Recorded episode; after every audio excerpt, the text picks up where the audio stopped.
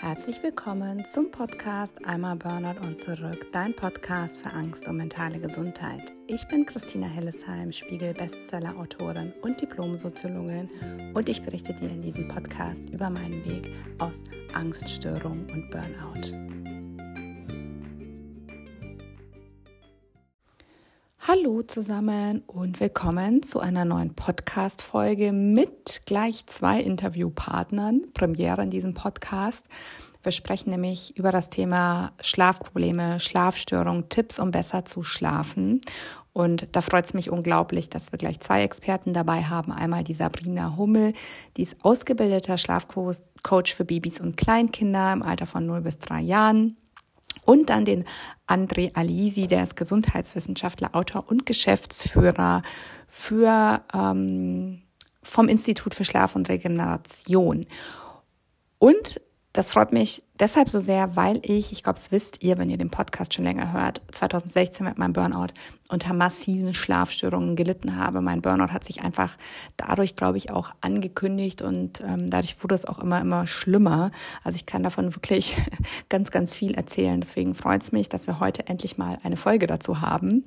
Und irgendwie ähm, habe ich, glaube ich, das falsche Mikro angewählt und zwar von meiner Webcam und nicht von ähm, nicht das Rodi-Mikro, das ich sonst für meinen Podcast verwende. Deswegen klinge ich, glaube ich, ein bisschen blechern im Gegensatz zu den beiden anderen, aber ähm, es ist, glaube ich, okay, äh, weil die anderen sowieso ein bisschen mehr sprechen und das nächste Mal klinge ich dann wieder besser. Vielleicht stört es euch auch ja gar nicht so. Ich wünsche euch super viel Spaß, ähm, viele Aha-Momente ähm, mit dieser Folge und hoffe einfach, ihr könnt da ganz viel für euch, für euren Alltag, für, euer, für eure Schlafroutine ähm, mitnehmen. Viel Freude beim Anhören. Herzlich willkommen im Podcast Einmal Burnout und zurück. Ich freue mich heute besonders, dass ich gleich zwei Interviewgäste hier habe. Das ist nämlich eine Premiere. Bis jetzt gab es immer nur einen Interviewgast. Heute gibt es zwei. Wir sprechen über das Thema ähm, Schlafstörungen, weil es ein Riesenthema ist bei so vielen Followern von mir. Ich bekomme da ganz viele Mails, weil es natürlich auch so ein bisschen meine Geschichte ist. Wenn ihr meinen Podcast hört, dann wisst ihr auch, dass Schlafen bei mir ein ganz, ganz großes Thema war. Wie ich jetzt auf diese Folge gekommen bin, unter anderem auch durch mein Baby, weil ähm, die Kleine so zwischendurch immer so ein bisschen schlecht geschlafen hat, habe ich ja auch schon erzählt. Bei uns war das Jahr relativ holprig und da bin ich auf die Sabrina gestoßen, die äh, Schlafcoachings für Babys auch macht und für Kinder. Und da haben wir gedacht, wir machen mal eine Podcast-Folge, weil die Sabrina auch noch den André kennt und der ist heute auch hier. Ähm, der darf gleich mal sich selbst auch vorstellen, was er so macht. Die Sabrina dann auch. Ähm, der macht Schlafcoachings oder gibt auch Tipps zum Thema Schlafen auch bei Erwachsenen. Ich glaube nur auch bei Erwachsenen.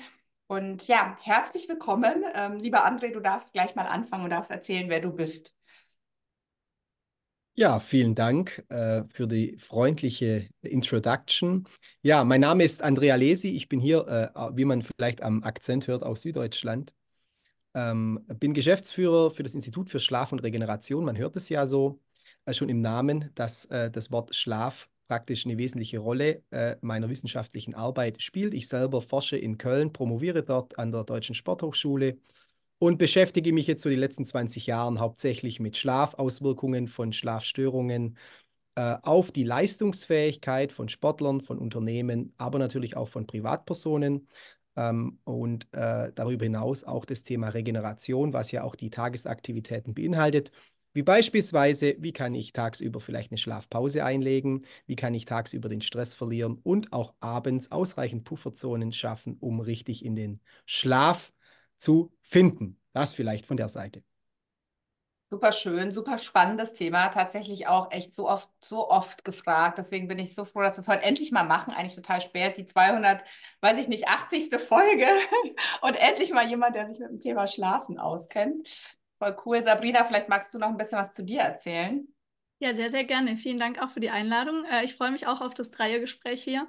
Genau, ähm, ich bin Sabrina Hummel, bin äh, ausgebildeter Schlafcoach für Babys und Kleinkinder ähm, im Alter von 0 bis 3 Jahren und ähm, bin da tatsächlich auch durch meinen eigenen Sohn drauf gekommen, und ähm, habe inzwischen so äh, über 300 Familien betreut, ähm, mache das tatsächlich einfach ähm, ja, in Vollzeit quasi, ähm, nicht irgendwie so nebenher, sondern da hat sofort mein Herz dran gehangen ähm, und bilde tatsächlich seit neuestem, seit äh, über einem Jahr jetzt auch andere Schlafcoaches aus. Das heißt, zu mir kommen Eltern, deren Kinder ähm, nicht nur irgendwie schlecht schlafen, sondern einfach verschiedene Themen relevant sind. Das heißt, häufiges Aufwachen, wirklich in, äh, weinend in den Schlaf finden, weinend wieder aufwachen ähm, alle gehen so ein bisschen am Stock. Die Einschlafhilfen passen tatsächlich vielleicht einfach nicht mehr. Ähm, und es werden verschiedene neue Situationen dann einfach bedürfnisorientiert und individuell mit der Familie erarbeitet.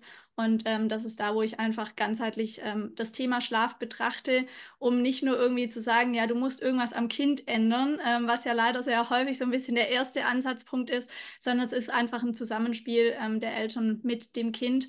Und da gucke ich mir die Schlafsituation ähm, quasi immer individuell und ganzheitlich an und äh, macht da auf wissenschaftlich fundierter Basis dann natürlich auch ähm, die Interventionen gemeinsam mit den Eltern. Genau. Was ich voll spannend finde, ist, was ich halt jetzt auch immer merke, dadurch, dass ich ja selber viel mit dem Thema Schlaf zu tun habe, so weit entfernt sind Erwachsenen- und Babyschlaf gar nicht. Also es gibt da super viele Parallelen. Ähm, ersten, den ersten Teil macht jetzt gleich so ein bisschen der andere, aber was ich halt auch schon selber gemerkt habe, dieses, wenn du zu überreizt bist tagsüber, findest du abends auch total schlecht in den Schlaf. Und es ist ja bei Erwachsenen dasselbe. Und ähm, bei mir ist es total, ähm, war so ein äh, völliges Aha-Erlebnis, wenn ich tagsüber meine Meditation mache und so ein fünf bis zehn Minuten Powernap habe. Erstens mal bin ich danach total fit so und ich bin auch wieder so in, in meiner Balance drin, dass ich abends dann auch viel besser schlafen kann. Das ist echt, und es ist ja, Kinder, klar, die brauchen dann mehr tagsüber, aber ähm, ganz oft, ne, wenn du total gehetzt durch den Tag gehst, ja, und klar, Klassiker ist abends noch am Handy, äh, dann ist halt der Schlaf auch meistens dementsprechend schlecht. Und deswegen ähm, voll spannend. Vielleicht fangen wir mit, mit, mit André an. Was ist denn überhaupt der ideale Schlaf? Also, wie viel sollten wir eigentlich pro Nacht schlafen? Wie lange? Was ist jetzt so, wenn du sagst, der bestmögliche Schlaf, wie sieht der aus? Wann gehen wir, also ich glaube, Bettzeiten ist ja verschieden von Mensch zu Mensch, würde ich mal denken. Hm. Also die einfache Frage beinhaltet natürlich jetzt eine gewisse Komplexität. Ähm, aber ich versuche es jetzt mal ganz einfach zu beantworten, indem ich einfach sage, der perfekte Schlaf ist dann, wenn du am nächsten Morgen aufwachst und du hast das Gefühl, hey, ich bin äh, wirklich leistungsfähig, vielleicht sogar ohne Wecker aufstehen kannst äh, und willst äh, und du alle Tagesaktivitäten, die du dir so vornimmst, auch erfüllen kannst. Und daraus erkennst du schon die unterschiedlichen Themen. Also hat ein Leistungssportler, der vielleicht sagt, keine Ahnung, ich muss in den Folgetag über irgendwie, äh, keine Ahnung, einen Marathon laufen, ein ganz anderes Bedürfnis an die Intensität seiner Regeneration seines Schlafes als beispielsweise jemand, der im Büro arbeitet oder, oder, oder. Also von dem her kurz beantwortet, ähm, wie du dich fühlst. Das eigene Gefühl ist zunächst einmal ein ganz wichtiger Parameter. Und auf die Schlaflänge, also Dauer, wenn du jetzt sagst, da wird ja häufig so irgendwie kolportiert, äh, keine Ahnung, acht Stunden oder so etwas, ja, das wäre super und das wäre ideal. Aber auch da müssen wir ein bisschen die Individualität des einzelnen Menschen berücksichtigen. Also Schlafdauer ist in der Gesellschaft verteilt wie die T-Shirt-Größe. Es gibt also Menschen, die haben eine sehr kleine T-Shirt-Größe, was weiß ich, XS, die brauchen vielleicht sechs Stunden und sind mit sechs Stunden völlig erholt, völlig regeneriert, können ihren Tag bestreiten.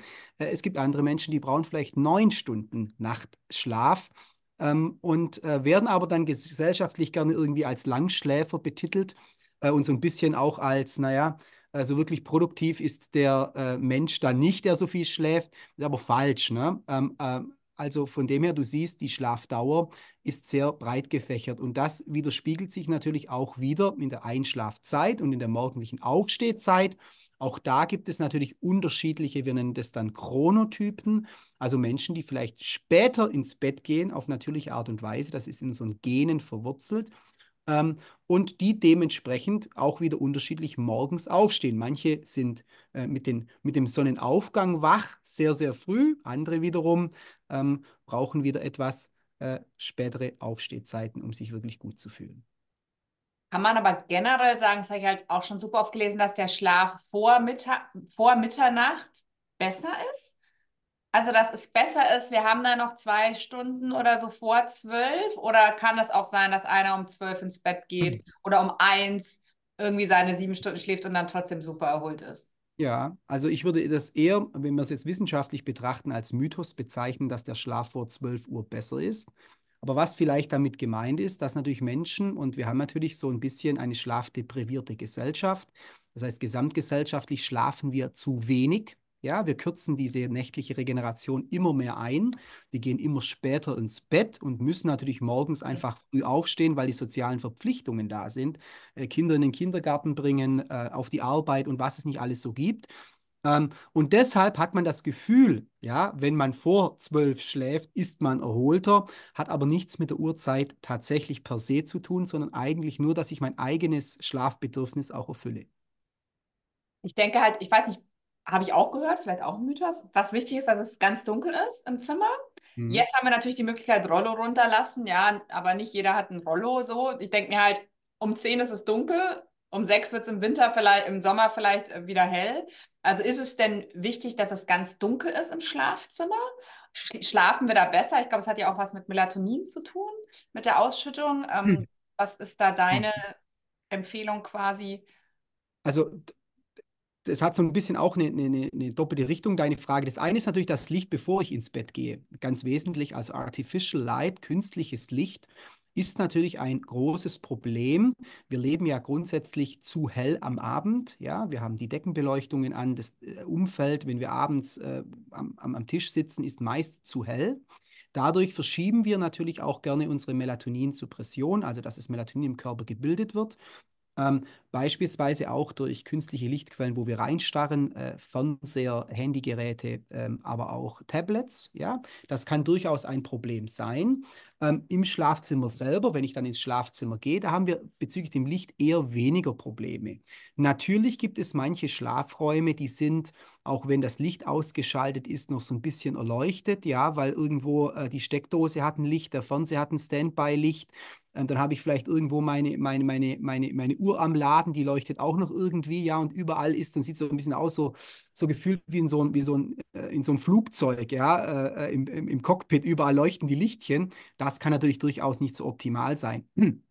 Aber ich glaube grundsätzlich, die künstlichen Lichtquellen, bevor man ins Bett geht, ähm, die sind wirklich ein großes Thema und äh, äh, evolutionsbiologisch haben wir halt einfach in unseren Genen drinnen, dass am Abend wir vielleicht eher diese rot- und äh, orangefarbenen Lichter, die wärmeren Lichtquellen, ursprünglich ausgelöst durch beispielsweise offenes Feuer, ja, äh, in uns genetisch geprägt haben. Und die sind auch wichtig, um dann auch runterzukommen. Ja? Also wenn ich unter so einem hellen Blaulicht sitze, ähm, dann habe ich ein Problem. Ähm, kommt eh gleich noch so die Frage, was stört Schlaf, was verbessert Schlaf. Aber noch ganz kurz zu diesen, manche schlafen sechs Stunden, manche schlafen acht Stunden. Mhm. Was macht denn die Erholung aus? Also ich kenne mich da jetzt nicht aus, ich weiß nur, es gibt verschiedene Schlafphasen. Vielleicht kannst du noch zu diesen Schlafphasen was sagen. Und mhm. ich habe jetzt auch ähm, von meiner besten Freundin, die hat sich jetzt so eine, so eine Smartwatch gekauft und hat jetzt irgendwie ihren Tiefschlaf da festgestellt. Und sie hat, glaube ich, eine Stunde oder so. Ich habe da mal gegoogelt, was überhaupt normal ist ähm, glaube ich, waren dann eineinhalb Stunden oder so. Dann dachte ich mir, oder zwei höchstens. dachte ich mir so krass, so wenig Tiefschlaf. Also vielleicht kannst du mal die Phasen erklären und auch, was da wichtig wäre oder was eigentlich, wann fühlen wir uns denn erholt?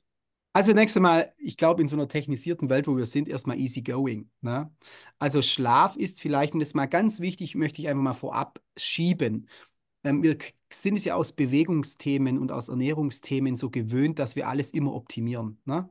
Also äh, irgendwie äh, jedes Ernährungsprogramm, äh, das so kommt und, und Bewegungsprogramm hat immer so etwas mit, mit, mit Optimization zu tun, mit was kann ich tun, um noch besser, noch stärker, noch schneller zu sein. Der Schlaf ist ein sehr scheues Wesen, ja.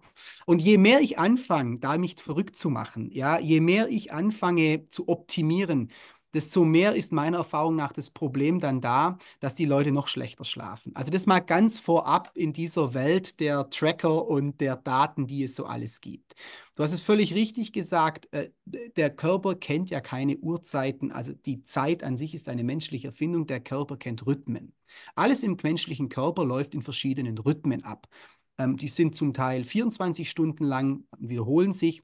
Der Menstruationszyklus der Frau hat beispielsweise vier Wochen plus minus. Also du siehst, alles hat irgendwo äh, eine gewisse Rhythmik und so auch Schlafphasen.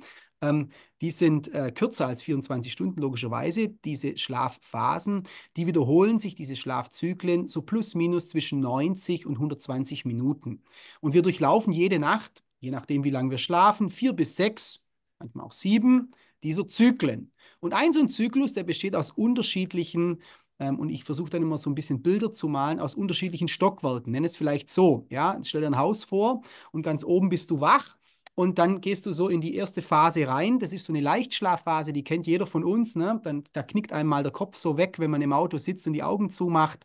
Ähm, irgendwie bekommst du noch die umliegenden Geräusche mit, aber trotzdem äh, ähm, äh, bist du so in, so in so einem Halbschlaf. Ja? Und dann kommt die, die nächste Phase, die nennt sich N2, eigentlich ein tieferer, stabilerer Leichtschlaf, wenn du so willst. Da verbringen wir die meiste Zeit unseren, unseres, äh, unserer nächtlichen Regeneration.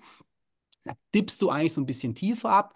Und dann kommt, kommt eine Phase, das ist dieser Tiefschlaf, N3-Schlaf, Slow Wave Sleep, da gibt es die unterschiedlichen Bezeichnungen, den immer sehr viele in Zeiten des Internets als so wesentlich bezeichnen. Ja, also dieser ganz tiefe Schlaf, um in unserem Bild des Hauses zu bleiben, da sind wir dann unten im Keller, da synchronisiert sich Atmung und Herzschlag auf wundersame Art und Weise. Also es ist so, wir atmen relativ flach, relativ wenig in der Anzahl. Unser Herz ist relativ ähm, äh, beruhigt. Die schwingen so beide miteinander und gleichzeitig ähm, ist unser Körper auch äh, muskulär relativ entspannt. Also uns da rauszuholen, fällt etwas schwer.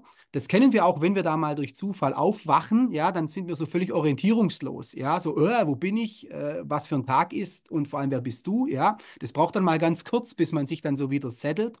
Ähm, ja, und dieser Tiefschlaf, der nimmt, der verändert sich im Lauf des Lebens. Kinder, äh, Kleinkinder haben davon mehr, dann wird es immer weniger und bis wir ganz alt sind, wird es noch weniger. Also die Verhältnisse verändern sich einfach, aber der Körper stellt es auf wundersame Art und Weise ganz easy von selber ein. Es sei denn, wir stören ihn dabei. Ähm, wir kommen ja nachher noch drauf auf so No-Gos, dann kann man sich das nämlich auch wegschrubbern, ja, diese Tiefschlafphasen. Und dann gibt es noch diese Traumschlafphasen, Rapid Eye Movement Schlafphasen. Ähm, kennt man bei den Kindern auch. Ja, das ist dann, wenn die so die Augen so wackeln. Ne? Ähm, äh, ähm, ist ganz spannend, wenn man da so ein bisschen tiefer reingeht. Ich möchte euch jetzt nicht damit langweilen, aber grundsätzlich sind unsere Hirnaktivitäten in dieser Phase genauso wie wenn wir wach sind. Also eigentlich sind wir wach, wenn wir unsere Hirnwellen aufzeichnen. Man sagt ja immer, wenn man schläft, ist man irgendwie äh, äh in einer anderen Welt. Ähm, aber das stimmt nicht. Wir sind total wach, ja. Bloß wir sind wie gelähmt, paralysiert in diesen REM-Schlafphasen. Bei einigen Erkrankungen übrigens nicht, ja. Dann rennen wir durch die Gegend. Das ist dann ein Problem, der Schlafwandler beispielsweise. Aber das ist ein anderes Thema. Ähm, wir sind wie paralysiert und äh, unsere emotionale Regulierung, ja, die äh, erfolgt in diesen REM-Schlafphasen. Uh, how to handle with my friends. Wie gehe ich um mit den anderen? Werde ich zum Ekel Alfred oder nicht?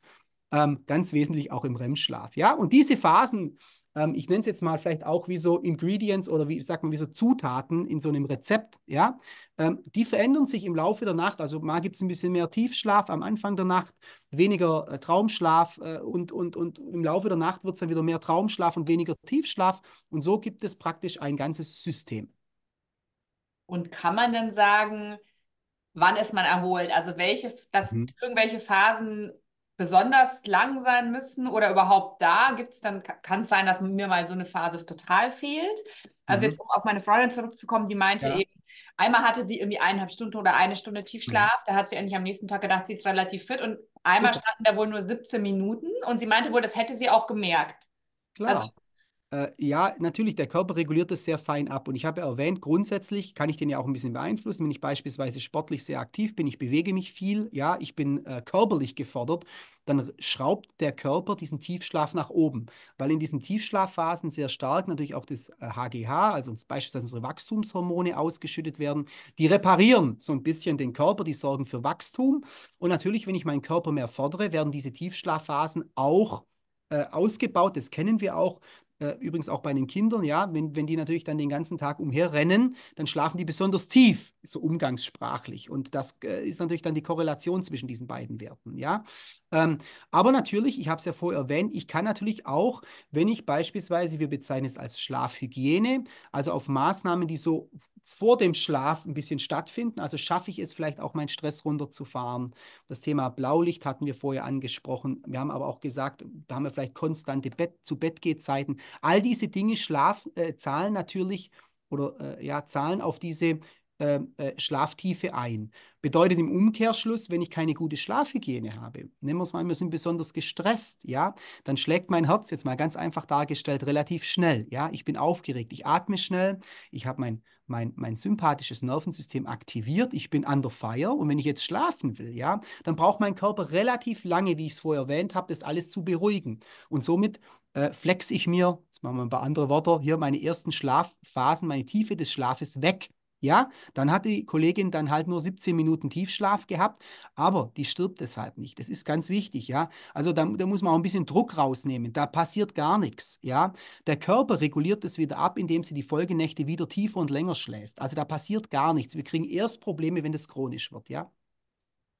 Jetzt gleich, bevor wir auf diese Störfaktoren nochmal eingehen, auch nochmal von mir, weil das natürlich auch mein Hauptproblem war, ne, dieses, ich muss schlafen, so, das ist schon der Endgegner, ich muss jetzt schlafen. Ja, genau. Dann geht halt gar nichts mehr und ich habe mir den ganzen Richtig. Tag schon Gedanken gemacht, Genau. um Gottes Willen, es wird wieder so eine furchtbare Nacht werden und so, ja. Und das ist natürlich auch mein erster Tipp, was ich dann auch gemacht habe. Ich habe mir immer gedacht, gut, dann schläfst du halt nicht. Ja, dann ruhst du halt nur, der Körper erholt sich die, holt sich die Erholung, die er braucht. Ich habe solche Sätze haben mir halt immens geholfen schon mal, um den Druck rauszunehmen. Ja, weil durch dieses, wie du es halt gesagt hast, das kannst du halt nicht erzwingen. Ja, du kannst halt viel erzwingen im Leben so oder Ja. eigentlich auch wieder wenig, aber Schlaf ist halt was, je mehr du es willst, desto weniger funktioniert es. Ja. Du hast recht, wenn du sagst, du willst eine vege- äh, vegane Ernährung durchziehen, ja, weil du Ja. davon überzeugt bist, dann machst du es halt, ja. Ja. Dann kaufst du ein, dann kochst du und ziehst es durch. Aber Ja. du kannst jetzt nicht sagen, hey, äh, ich schlafe jetzt gut.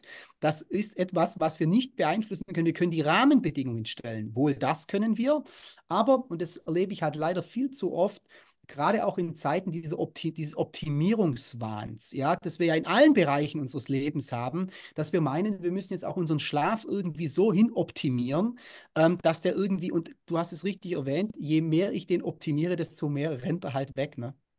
Finde ich auch total spannend, weil du erzählt hast, du äh, arbeitest mit Leistungssportlern. Das wäre ja mein, äh, Ja. das ja mein äh, Horrorgedanke, dass ich mir auch denke, so, morgen musst du einen Marathon laufen von 40 Kilometern, jetzt musst du aber mal besonders gut schlafen. Das Mhm. würde mich mal interessieren. Also Mhm. geht das dann noch oder schla also schläft man da nicht generell schlecht? Also wenn ich mir denke, am nächsten Tag habe ich halt das mega krasse Ereignis und jetzt soll ich total gut und tief schlafen. Also Mhm. Ja, spannend, ist eine spannende Frage. Da sind wir ja auch gar nicht mehr weit weg von den Kindern, ja, ähm, und von den Babys. Also vom Grundsatz her äh, stimme ich dir zu, das löst Druck aus. Du kannst natürlich das noch ganz extrem nehmen, wenn du eine Olympiade nimmst und wenn du mal in so einem olympischen Dorf warst und du siehst diese Brettermatratzen und diese Räume, wo die dann schlafen sollen. Und wir haben dann am nächsten Tag vielleicht äh, die Chance auf eine Medaille. Ähm, und da habe ich vier Jahre drauf trainiert, dann weißt du, was da für eine Drucksituation entsteht. Ja, und das ist natürlich absolut Worst Case für einen Schlaf, weil äh, da rennen die Gedanken. Aber was können wir machen? Ich möchte jetzt nicht zu tief in die Leistungssportler reingehen, aber grundsätzlich sind Routinen ganz wichtig. Also wir fühlen uns immer dann, Schlaf hat sehr viel mit, äh, äh, mit Sicherheit zu tun, hat damit zu tun, wie sehr kann ich loslassen, hat auch was mit Vertrauen zu tun.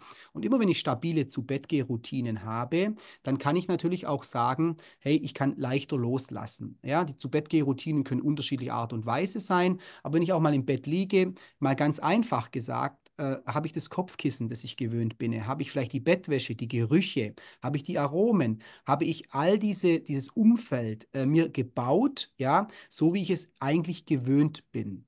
Und das ist das, was wir im Endeffekt, jetzt mal einfach gesagt, auch mit Leistungssportlern trainieren, dass wir dann sagen, okay, wir versuchen, egal wo ihr nächtigt, und die haben natürlich einfach, die schlafen halt immer woanders, ähm, wir versuchen möglichst gleiche Schlafumfelder aufzubauen.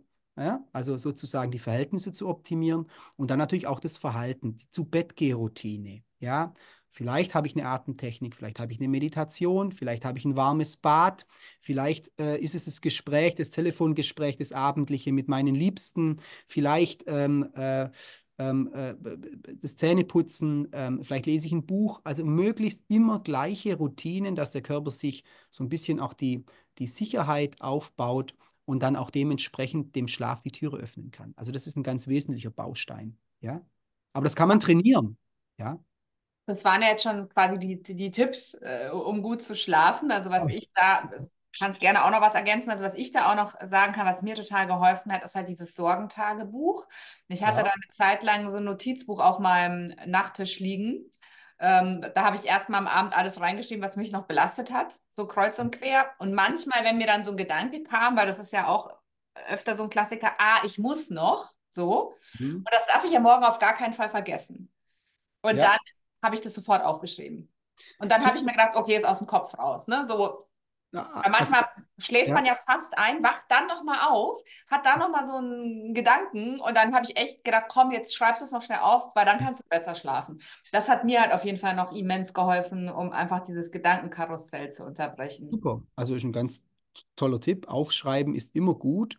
Du kannst sogar noch ein bisschen das in die andere Richtung nehmen. Ähm, am Endeffekt, du hast ja im Eingang gesagt, das Thema Angst ähm, spielt immer eine große Rolle. Und auf Angst kannst du ja unheimlich viel auch zurückführen. Sorgen, wenn wir am Abend im Bett liegen, bekommen wir oftmals Gedanken, die uns tagsüber belasten. Äh, Das sind Ängste am Ende des Tages, ja. Und einer der stärksten Mittel äh, gegenüber Ängste ist immer Dankbarkeit, ja. Und das ist auch das, was wir am Ende des Tages auch im Leistungssport übrigens, aber auch mit normalen Patientinnen und Patienten üben, dankbar zu sein für Dinge, die man hat. Wenn man seine Gedanken fokussiert auf Ängste und Sorgen, wird es immer schwierig. Man kann die auch nicht einfach abstellen, ja, und sagen, jetzt denke ich halt nicht mehr daran, weil die kommen immer wieder, ja. Ähm, aber wenn ich Dankbarkeit trainiere, ähm, dann kann ich abends beispielsweise reflektieren, für was bin ich dankbar, ja. Und man kann dankbar sein für seine Gesundheit, man kann dankbar sein für die Menschen, die man um sich herum hat, hat die einen vielleicht lieben. Äh, man kann dankbar sein, dass man in Sicherheit lebt, ja. Ich meine, in den heutigen äh, Weltsituationen äh, kann man ja froh sein, dass man hier auf die Straße gehen kann und machen kann, was man will.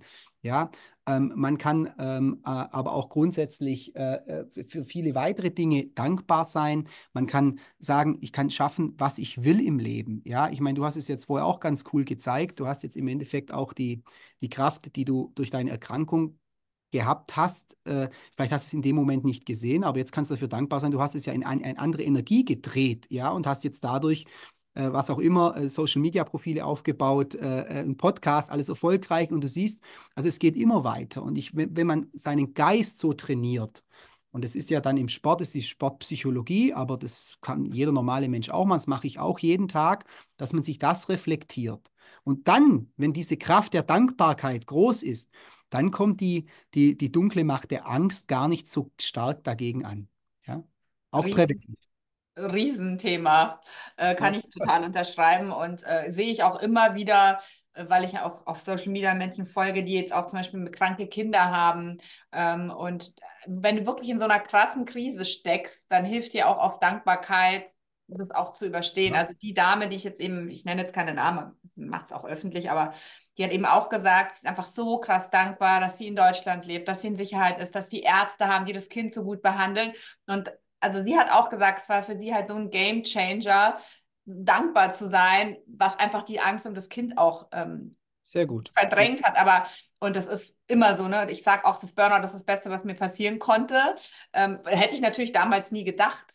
Aber es hatte halt so viel Gutes ähm, in alle Richtungen, eben was jetzt mit meinem Business und so passiert ist, aber auch ja, für mein eigenes Leben, wie ich jetzt lebe und wie ich denke. Und ähm, das ist ein riesen, riesen Thema. Und ich glaube auch gerade abends nochmal zu überlegen, für was war ich am Tag dankbar. Also Ja. nochmal so nicht negativ äh, Revue passieren lassen, sondern positiv kann auf jeden Fall auch ähm, helfen.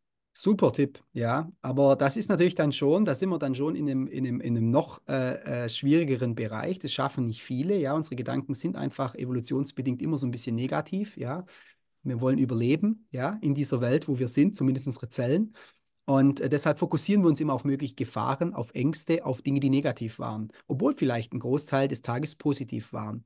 Die gute Nachricht, wir können aber auch unseren Kopf programmieren, ähm, wenn wir es üben, wie das Zähneputzen. Und das mache ich übrigens auch. Ich will nicht sagen, dass ich immer der Beste in allem bin, aber ich versuche immer so Kleinigkeiten dann auch zu optimieren, äh, gerade was mein, mein, mein, mein, mein, meine Gedanken äh, betreffen. Und ich reflektiere dann auch, aber ich schreibe halt dann nicht die großen positiven Weltveränderungen auf, sondern ich schreibe halt dann auf, keine Ahnung. Ich habe ja übrigens auch drei Kinder, davon noch Zwillinge. Äh, Im Alter von ja, vier sind sie jetzt, ja. Und dann schreibe ich mir morgens auf, also ich habe die in den Kindergarten gebracht und die haben sich heute nicht geklopft.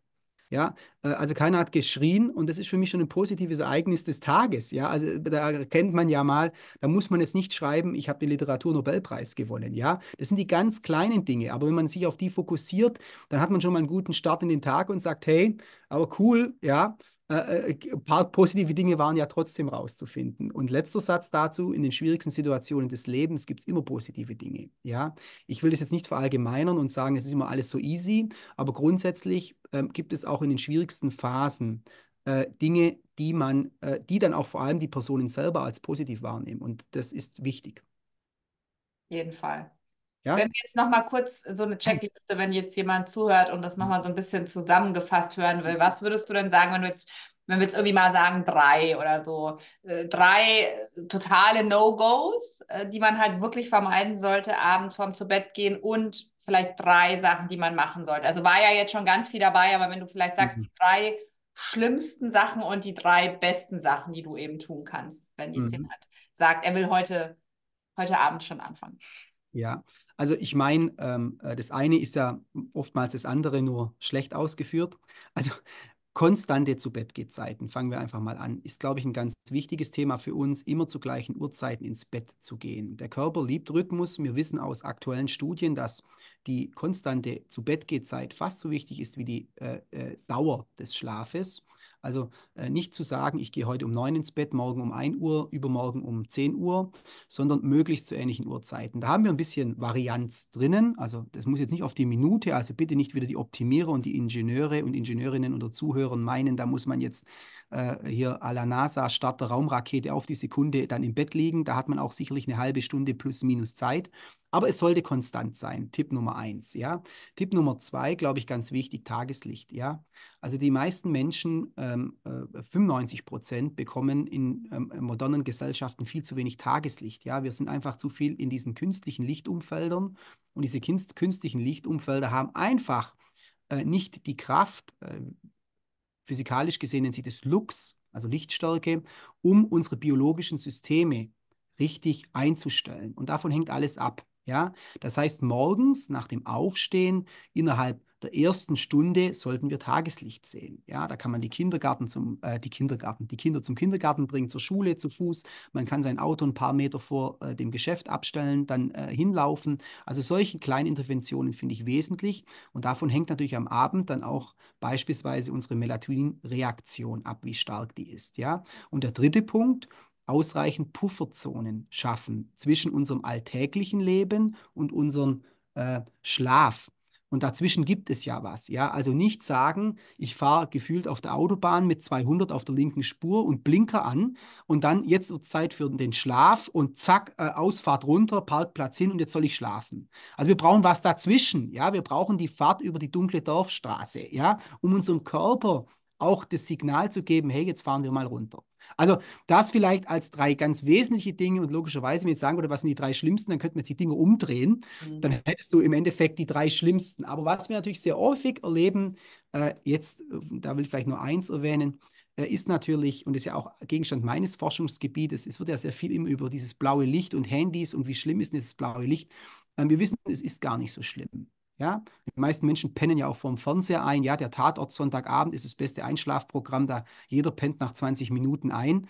Ähm, also von dem her, wenn das so schlimm wird, wird ja keiner pennen.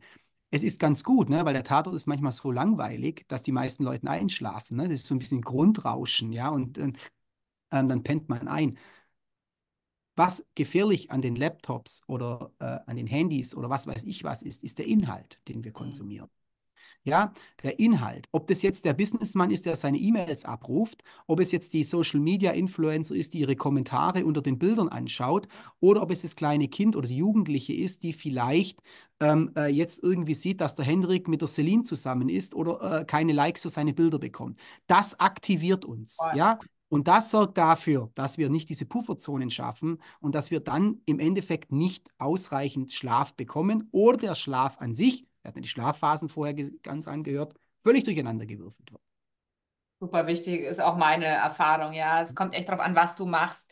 Wenn ich abends noch einen Workshop habe für, für meinen Mitgliederbereich, ist auch oft so, wie sehr hänge ich da selber drin, ne? wie sehr wurde da was gesagt, über was ich danach noch nachdenken muss. Also ich glaube, das ist wesentlich, was aktiviert mich und nicht, ob ich mir jetzt vielleicht auf dem Handy noch einen witzigen Clip anschaue, wie irgendein Katzenvideo oder so und darüber noch lachen muss. Und da, also ich glaube, dass das echt wesentlich ist. Und was ich dann schon mache, ich glaube, das ist schon auch zu empfehlen, die, Licht, die äh, Helligkeit vom Handy halt runterdrehen und vielleicht nicht mit der vollen Ding da umleuchten. Genau zu genau. sitzen, genau. aber ich glaube auch ganz wichtig, nicht mehr arbeiten, so und nicht mehr einfach sich total, ja, irgendwas reinziehen, was einen total stresst. So. Und ähm, das glaube ich auf jeden Fall ein, total guter Tipp.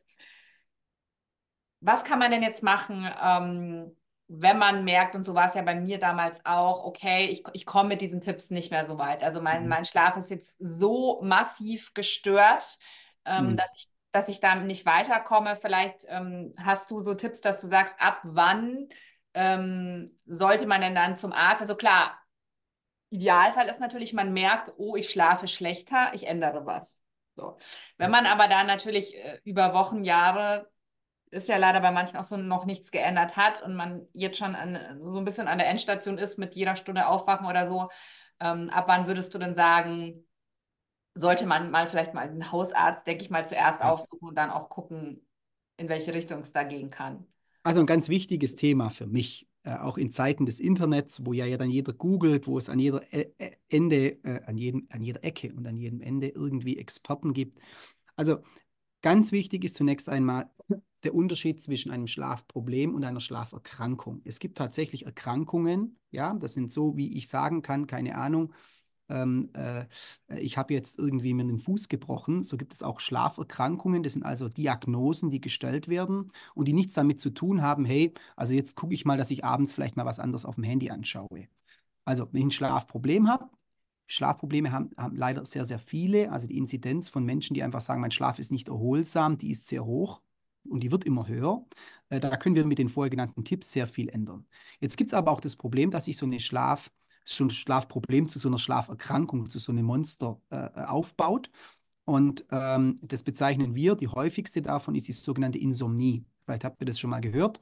Äh, ähm, ähm äh, und diese Insomnie, die ist also gekennzeichnet durch entweder Ein- und Durchschlafstörungen oder dass man morgens aufwacht und denkt, ich bin vom Traktor überfahren. Ja, so gefühlt.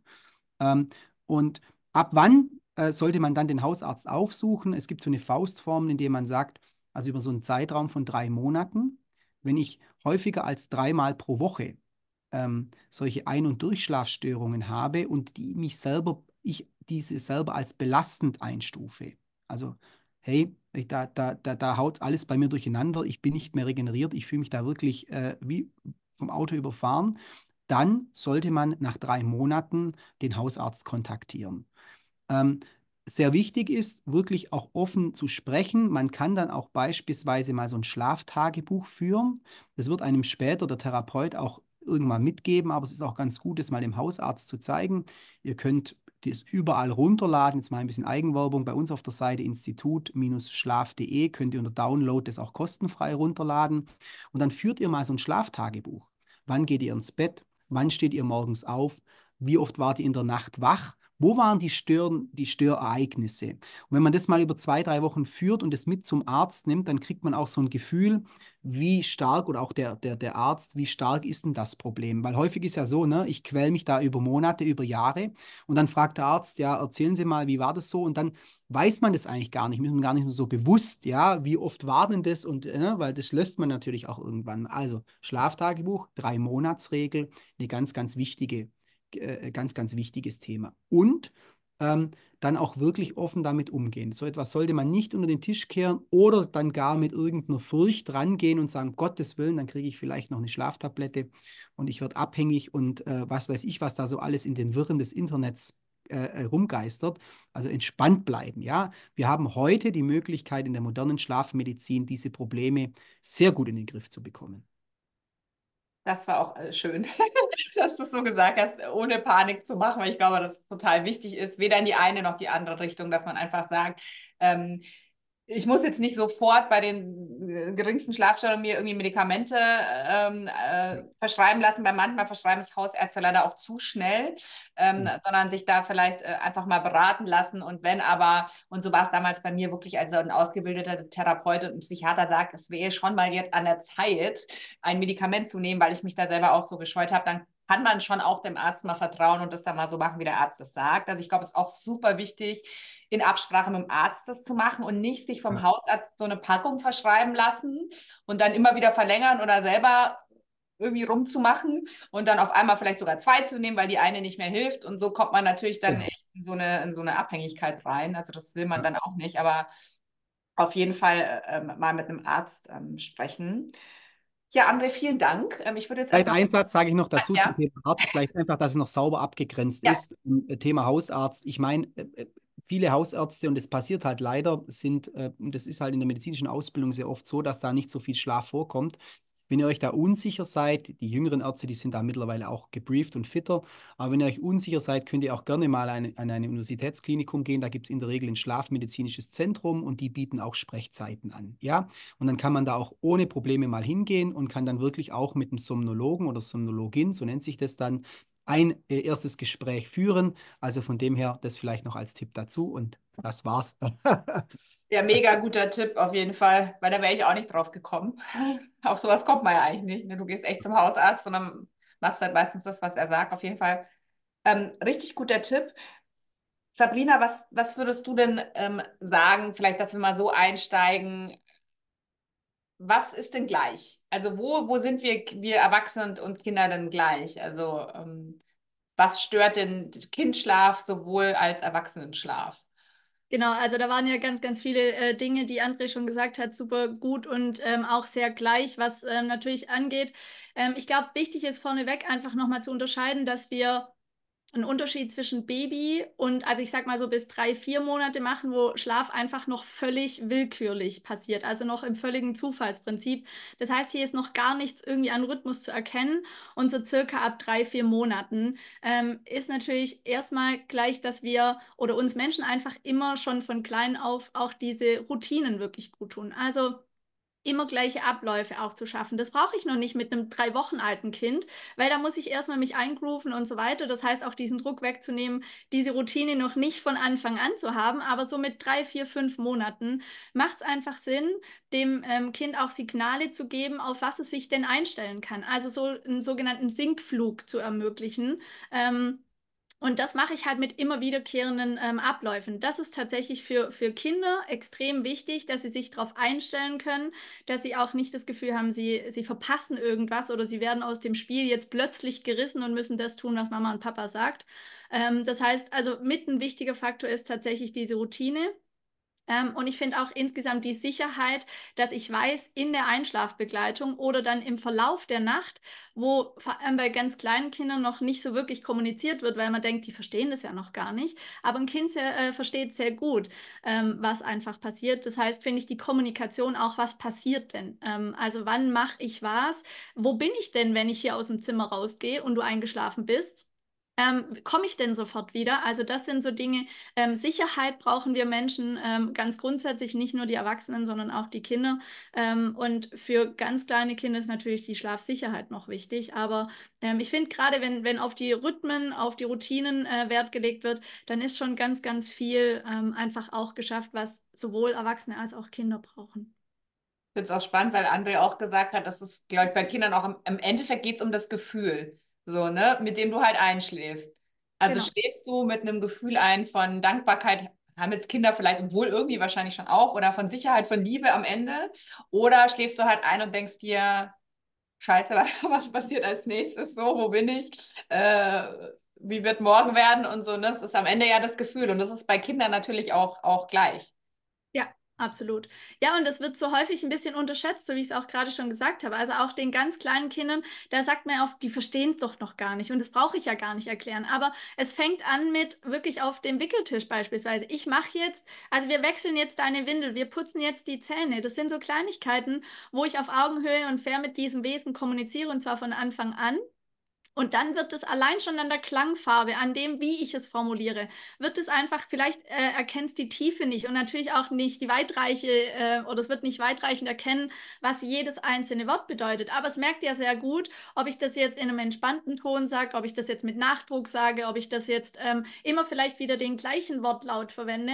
Und alleine dadurch können ja Kinder sehr, sehr gut, auch nur mit so Kleinigkeiten, sehr gut anfangen und wissen jetzt genau, jetzt kommt das, jetzt kommt das und ich weiß eben, was passiert.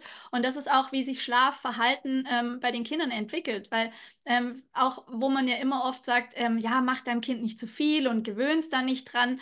Genau das Gegenteil muss passieren. Auch von Anfang an brauchen Kinder ganz viel Unterstützung, damit sie Schlafen als etwas Positives auch wahrnehmen können, ähm, damit sie einfach merken, da kommt ja immer jemand, da läuft es ja immer gleich ab, ich kann mich drauf verlassen. Und damit lege ich quasi auch aus Bindungsforschung ähm, Sicht einfach wirklich die Grundlage, damit Schlaf Sicherheit für mich bedeutet und nicht, also evolutionär bedingt ist ja in, in uns allen noch drin, dass wir vom Säbelzahntiger gefressen werden. Ähm, und das ist tatsächlich, womit ich die Grundlage schaffe, dass ich genau dieses gesunde Schlafverhalten eben auch, auch überhaupt ähm, ja, schaffe. Was ist denn so ein bisschen auch der Unterschied, also vom Kindersch Kinderschlaf und Erwachsenenschlaf? Was ist dann auch der ideale Kinderschlaf? Also ich denke mal, der ist natürlich länger, so erstmal, nachts. Genau. Also der Unterschied ist ganz klar, dass wir einfach Baby- und Säuglingsschlaf einfach äh, sehr willkürlich passiert. Das heißt, Säuglinge schlafen noch im völligen Zufallsprinzip. Ähm, die haben keinen klassischen Rhythmus, dass man sagen kann, also ein Säugling mit drei, vier Wochen, der schläft nicht alle zwei Stunden oder nicht alle anderthalb Stunden, sondern der schläft auch mal, was wir ganz oft hören, ja, so mein Säugling hat von Anfang an durchgeschlafen. Ja, solche Kinder gibt's.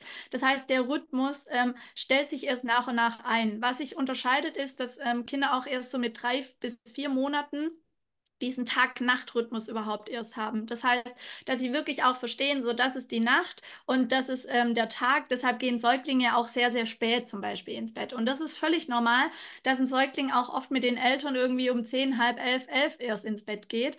Und das heißt, der, der Rhythmus entwickelt sich erst und auch die einzelnen Schlafphasen, die Andrea sehr gut auch ähm, erläutert hat, ähm, unterscheiden sich einfach ganz klar. Das heißt, ein Säugling hat sehr viel REM-Schlafphasen am Anfang, weil für den ist Aufwachen extrem wichtig. Also das, was von uns Eltern als negativ äh, irgendwie wahrgenommen wird, ist für einen Säugling essentiell. Weil ein Säugling muss sich ähm, versichern, dass er sicher ist. Ähm, ein Säugling muss essen und trinken, weil er das einfach zur Entwicklung braucht. Das heißt, der muss sich melden, ähm, dass er einfach ja, gesund wachsen kann und seine Nährstoffe abdeckt, auch ähm, seinen Bedarf nach Liebe und so weiter. Also diese Bedürfnisse äußern zu können, kann ich nicht in der Tiefschlafphase. Und wenn die Tiefschlafphasen, also das hat der Körper evolutionär bedingt, ähm, rein physiologisch ist es super angelegt, dass quasi ganz kleine Säuglinge sehr oft aufwachen und das sehr gut und wichtig ist und dann sich nach und nach der Kinderschlaf an den Erwachsenenschlaf annähert. Ich glaube, so kann man es ganz gut sagen, dass sich die Phasen immer gleich ähm, äh, entwickeln, nacheinander. Die Tiefschlafphasen natürlich deutlich mehr sind am Anfang. Die Schlafmenge ist bei den Kindern deutlich höher. Also ähm, Säuglinge schlafen auch mal 18 bis 20 Stunden. Das brauchen die einfach. Das heißt, die brauchen viel schneller diese Pausen. Und was Erwachsenenschlaf und Kinderschlaf auch unterscheidet, ist natürlich, je kleiner das Kind ist, desto weniger Spielraum habe ich, auch diese Wachphasen irgendwie in die Länge zu ziehen. Ähm, das heißt, ein Erwachsener, ähm, so wie es André vorher auch gesagt hat, der macht natürlich ähm, am Abend eine halbe Stunde, Stunde auch mal nichts aus, wenn ich da eine Rhythmusverschiebung habe. Wenn ich aber natürlich ein Kind mit sechs Monaten habe ähm, und ich packe das eine Stunde später erst ins Bett, dann macht das sehr, sehr wohl was aus, ähm, weil die natürlich nicht so stressresistent sind, ähm, natürlich da auch viel schneller ähm, ja, Cortisol beispielsweise ausgeschüttet wird und die dann auch schnell über den Punkt drüber kommen. Das hört man auch ganz oft. Nach müde kommt blöd ähm, oder nach müde kommt todmüde, nach todmüde kommt halt hellwach. Und dann habe ich halt den richtigen Zeitpunkt verpasst und das ist mal nicht schlimm, aber aufsummiert halt einfach natürlich bei einem Kind deutlich kritischer. Das heißt, diese Schlafphasen entwickeln sich anders und ich habe natürlich einen ganz anderen Schlafbedarf. Ähm, genau ab wann äh, könnte ich denn mal äh, einen Schlafcoach quasi in Anspruch nehmen? Also ich glaube, was ja erstens wichtig ist, wie lange besteht denn die Schlafproblematik schon? Weil ich meine, klar, Kinder haben halt immer mal eine schlechte Nacht dazwischen. Das wäre ganz cool, wenn du vielleicht da sagen könntest, gibt es da ab so und so viele Wochen, wo man sagt, okay, man kann da wirklich mal jetzt wo nachfragen. Und was ist denn eigentlich schlechter Schlaf bei Kindern? Weil ähm, die schlafen ja so und so eigentlich seltenst durch. Also ich da kannst du ja vielleicht auch mal sagen, bis zu welchem Monat, ne, wenn jetzt jemand zuhört und hat, sagt, er hat jetzt ein, auch ein sieben, sieben Monate altes Baby zu Hause und ich muss das jetzt noch einmal in der Nacht stillen oder zweimal, dann ist das, glaube ich, jetzt kein Problem, sondern der Normalzustand. Also vielleicht, wenn du da mal sagen könntest, wie lange darf, muss oder wie lange kann denn sowas andauern, bis ich mal vielleicht wo nachfragen sollte und ab wann, also was ist denn normal, ne? wie oft die Nacht aufwachen und trinken und ähm, Genau, also ähm, ich finde ganz grundsätzlich ist hier einfach auch immer ein ganz individueller Faktor, ähm, weil mein Kind kann vielleicht zehnmal aufwachen. Wenn ich als stillende Mama mein Kind zehnmal stille, dann ist es vielleicht nicht unbedingt physiologisch notwendig, also es hat nicht diesen Nährstoffbedarf für zehnmal aufwachen. Aber wenn das für mich gar kein Problem ist, weil sich ähm, ja zum Beispiel Stillende ähm, auch sehr an den Schlafrhythmus mit dem Kind adaptieren, das heißt, der gleicht sich sehr an und ich schlafe total schnell wieder ein, dann kann dieses zehnmal aufwachen vielleicht vielleicht nicht unbedingt notwendig sein, wenn wir so ein bisschen ähm, vereinfacht argumentieren. Aber solange das für die Mama gar kein Problem ist, hat die auch gar keinen Grund, irgendwas zu ändern. Das heißt, was mir an der Stelle wichtig ist, zu sagen, lasst uns wegkommen von diesen einen Werten. Also wenn ein Kind bis dahin nicht so und so schläft, dann müssen wir was tun, sondern viel mehr auf das persönliche Empfinden zu gehen. Weil für mich kann ja fünfmal ähm, aufwachen mit einem ähm, irgendwie 18 Monate alten Kind viel anstrengender sein, als jetzt beispielsweise ähm, eine andere Mama das empfindet. Und das heißt, hier einfach zu gucken, bestehen die Schlafherausforderungen einfach schon mindestens über vier bis sechs Wochen. Ähm, wenn ich irgendwie meine Woche habe und sage, sonst war alles super, aber jetzt ist gerade komisch, dann würde ich immer mal ganz reflektiert auch mal drauf schauen, was macht das Kind denn gerade? Also lernt es gerade einfach laufen, lernt es gerade irgendwie sitzen, krabbeln, quasselt es mir eigentlich ein Ohr ab? Ja, dann hat es einfach ganz, ganz viel zu verarbeiten und dann braucht ein Kind auch im Schlaf wieder Sicherheit, weil was passiert ist, wir lernen auch über Nacht, also es werden in den einzelnen Schlafphasen werden auch ähm, neue Synapsen gebildet, das heißt motorisches, kognitives Lernen ähm, unterstützt einfach auch ähm, oder wird durch den Schlaf unterstützt. Und das ist auch der Grund, warum Kinder abends ins Bett gehen, irgendwas noch nicht können und die können mindestens am nächsten Morgen da ansetzen, wo sie aufgehört haben, oder sie machen es auf einmal. Also so, gestern konnte es noch nicht. Und wenn ich dann halt mal ehrlich drauf schaue und sehe, okay, mein Kind macht halt krass ordentlich Alarm, dann sehe ich, es turnt vielleicht im Bett, es steht im Bett, weil es halt tagsüber einfach äh, Laufen übt, Stehen übt, dann ist es natürlich was anderes und dann sollte ich einfach mal so drei, vier, fünf Wochen mindestens drauf gucken. Und wenn ich dann merke, es wird einfach gar nicht besser, ähm, dann würde ich auf jeden Fall einfach auch mal empfehlen, ähm, mal eine, ein Erstgespräch, ein kostenloses Erstgespräch zu führen die Schlafsituation ganzheitlich zu schildern, auch mal zu sagen, auf was für Bereiche hat es denn Auswirkungen. Also habe ich vermeintlich nur in Anführungszeichen ein längeres Einschlafen, habe ich ein ähm, häufiges Aufwachen, weint das Kind viel, ist es unausgeschlafen? Ja, genau. Finde ich auch total spannend, weil ich es natürlich bei mir auch merke, wenn ich halt ähm, entspannt ins Bett gehe und halt selber so eine innere Ruhe habe, dann macht mir das jetzt auch nichts aus, wenn ich fünfmal aufwache manchmal, ne? weil dann richte ich ihr irgendwie was, mache einen Schnurri rein oder still sie und dann schlafe ich direkt weiter. Und dann ist es auch alles cool. Aber wenn ich natürlich selber auch irgendwas habe ne, und ich selber schon schlechter schlafe und dann habe ich noch ein Kind, dann ist es manchmal so richtig verquer. Ne? Ich schlafe gerade ein, sie schreit wieder, dann ärgere ich mich wieder, dann bin ich aber wieder und dann hast du halt irgendwie da gar nichts äh, von und dann kommt wieder das, was André auch schon gesagt hat, oh Mann, wenn du dann anfängst, dich zu ärgern, dann weißt du schon, du hast verloren, weil dann bist du natürlich auch wieder wach. Ne? Und das ist, glaube ich, auch da ähm, total wichtig zu sagen, es ist einfach ein Baby und das braucht halt auch Sicherheit und dann legt man sich halt, man sagt ja immer schlafe, wenn das Baby schläft. Dann kommt halt oft das Argument, ja, wann wird dann der Haushalt gemacht und so, aber ich glaube dann auch mal ein bisschen, es bleibt dann halt auch mal was liegen so, weil ich glaube, es ist dann echt wichtiger, sich auch mit auszuruhen als jetzt den Geschirrspüler einzuräumen oder so. Also je nachdem, wie schlecht die Nacht war. Also ich glaube, da auch wirklich zu sagen, man, man ruht sich dann tagsüber auf, um, um, um nachts halt den Druck da rauszunehmen. Ne? Also manche haben, hat, manche erwischt ja wirklich so ganz schlimm mit alle Stunde und so. Und das geht ja natürlich auf Dauer auch so ein bisschen an die Substanz. Absolut, absolut. Aber ich finde auch da einfach zu unterscheiden, auch nicht zu sagen, ich muss jetzt neben mein Kind liegen und ich muss ja schlafen, weil alle sagen, schlaf doch, sondern einfach viel mehr auch auf das zu gucken, was tut mir denn gerade gut. Und auch zum Beispiel am Abend, wenn man dann merkt, ich, mir graut schon vor der Einschlafbegleitung und der Papa kommt aber vielleicht halt um sechs, dann darf ich mir halt auch vielleicht eben mal als Bedürfnis rausnehmen zu sagen, ich brauche jetzt mal noch 20, 25 Minuten für mich und dann entweder ich lege mich halt hin oder ich lese vielleicht auch ein paar Zeilen von meinem Lieblingsbuch oder ich höre meinen Podcast oder höre Musik. Das heißt, ich tue mir einfach erstmal was Gutes, um entspannter in die Schlafsituation überhaupt gehen zu können. Das heißt, dass ich natürlich auch und das ist natürlich auch ein Riesenunterschied. Ich bin für, als Erwachsener für mich selber verantwortlich.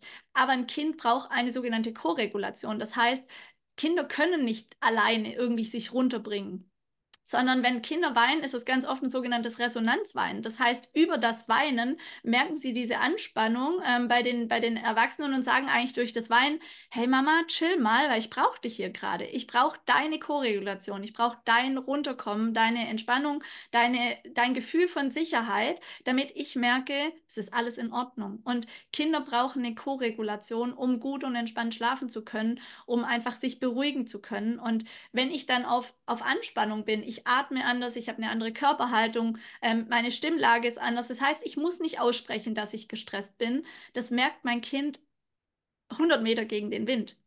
Und deshalb sind Kinder auch häufig wenn sie sich in Anführungszeichen so wehren gegen den Schlaf. Kein Kind im Alter, also zumindest nicht die Kinder, die ich in dem Alter betreue, bis drei, ähm, wehren sich gegen den Schlaf, sondern es gibt immer Gründe. Und wenn man da auch mal diesen Gedankenswitch hinbekommt, so mein Kind macht es nicht, weil ich heute ein Paarabend mit dem Papa auf der Couch machen will, so das will es mir ja nur vermiesen und das macht es doch absichtlich, weil ich mich mal wieder mit den Freundinnen treffen will, sondern zu verstehen, dass da Gründe dahinter stecken, warum sich ein Kind schwer tut, in den Schlaf zu finden, warum es regelmäßig aufwacht und eben wieder diese Hilfe Hilfestellung braucht. Und deshalb auch diesen ganzheitlichen Blick drauf zu gucken und aber tatsächlich auch ein Stück weit bei sich selber anzufangen und sich mal ehrlich zu fragen, habe ich mich gerade noch über die Schwiegermama geärgert oder über den Mann, der halt wieder irgendwas nicht in die, in die Spüle gemacht hat? Und dann fängt es bei mir an, damit ich diese Koregulation für mein Kind überhaupt ermöglichen kann. Voll, also Kinder sind ja solche Spiegel. Ich weiß nicht, ob ihr das auch äh, äh, merkt, aber ihr habt ja auch beide Kinder, aber bei mir ist auch so bei meinem Sohn, das ist echt so krass. Da, jetzt geht, er wird ja älter, ist jetzt fast fünf, aber früher war so, ich wusste mal gar nicht, wer zuerst die schlechte Laune hatte. So, ob ich es war oder er. Aber echt solche Spiegel. Und auch wenn ich so einen richtig guten Tag hatte, ne, wenn wir dann gespielt haben und er merkt, ich bin voll da, was ja auch manchmal total schwer ist als Mama und selbstständig und so, aber ich bin voll da und ich bin voll im Spiel, dann sagt er auch manchmal so aus nichts, boah Mama, ich hab dich lieb so. Und das sagt er echt so selten. Und da merkst du so krass, wie Kinder das einfach merken. So, das sind ja, ist ja am Ende irgendwie sowas, so Energie, Liebe und so, ne? Das, da musst du ja nichts sagen, wie du gesagt hast. Das, das merken die ja an allem. Deswegen finde ich es total spannend, da auch mal anzusetzen, wenn man einfach merkt, die Kinder schlafen schlecht. Und Was vielleicht noch als Ergänzung, bloß weil du jetzt vorher noch gefragt hast, ab wann sollten die denn durchschlafen oder wie sollte es denn sein? Also wichtiger Mythos ist zu sagen, im ersten Lebensjahr ist es erstmal völlig normal, dass Kinder nachts noch Nahrung bekommen. Ich glaube, das ist so ein ganz allgemeiner Punkt, den ich sagen möchte, weil ganz oft auch so dieser Mythos besteht, zu sagen, mit einem halben Jahr darf ein Kind nachts keine Nährstoffe mehr ähm, irgendwie brauchen. Wenn man sich aber mal anschaut, was Kinder einfach allein nur in der Motorik im ersten Lebensjahr lernen. Ähm, also die liegen da und gucken einfach nur an die Wand, haben eine begrenzte Sichtweite. Das heißt, die sehen mehr oder weniger nicht so richtig viel und fangen an, innerhalb von knapp einem Jahr sich erstmal auf den Bauch zu drehen. Dann haben die eine krass andere Perspektive. Die fangen an zu krabbeln und zu robben. Das heißt, die kommen irgendwo hin selbstbestimmt.